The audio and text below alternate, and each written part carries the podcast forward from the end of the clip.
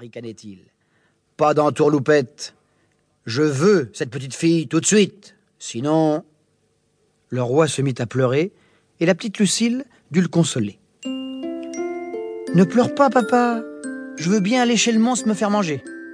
Oh, malheureuse, sanglota le père. Oh, oh.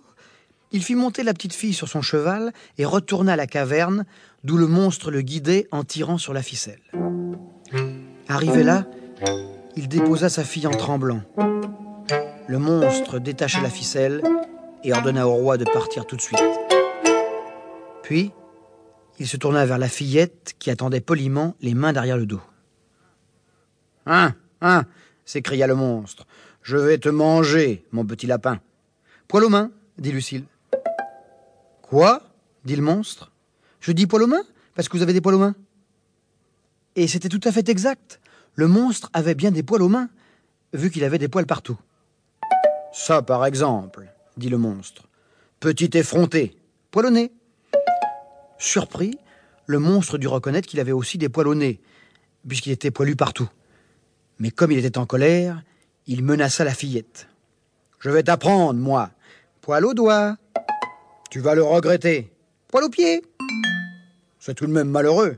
Poil aux yeux. Attention, je compte. Un. Poil aux mains. Deux. Poil aux yeux. Trois. Poil aux bras. Quatre. Poil aux pattes. Le monstre, hors de lui, se roulait par terre de colère. C'était d'ailleurs très drôle à voir. Maintenant, il hurlait. Ce ne sont pas des manières de princesse. Poil aux fesses. Maintenant, c'est fini. Poil aux kiki. Le monstre enrageait. La fureur le faisait gonfler, gonfler, gonfler.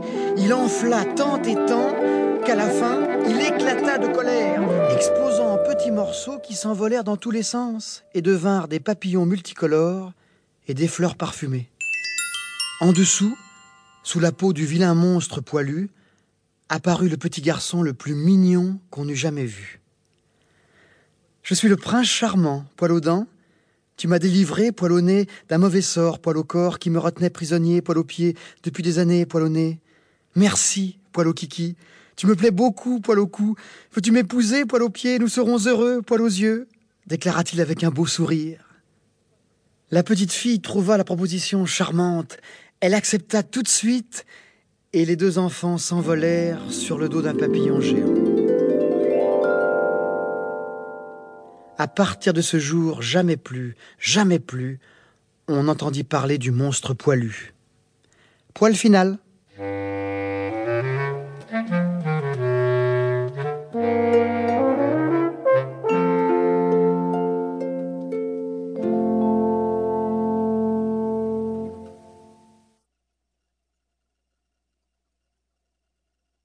Le retour du monstre poilu.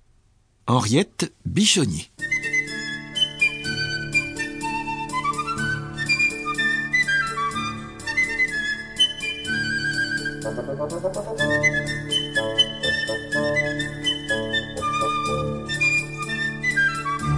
Le prince charmant et la princesse Lucille voyageaient sur le dos d'un papillon géant. Ils visitaient les pyramides d'Égypte, le désert d'Arizona et même les maisons de village avec poutres apparentes.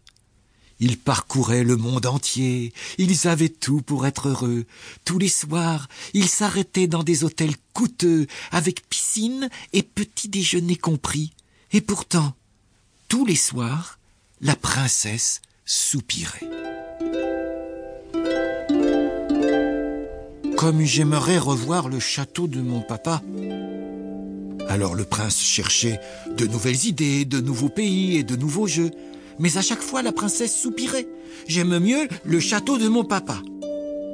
Cela dura longtemps, mais un jour, le prince charmant perdit patience, et comme Lucille répétait pour la millième fois J'aimerais revoir le château de mon papa. Le prince entra dans une grande colère. Il disait que la princesse était une chipie, une pécore, une mijaurée, une chochotte, une... moins que rien. Il criait. Tu n'es jamais contente. Il tapait du pied.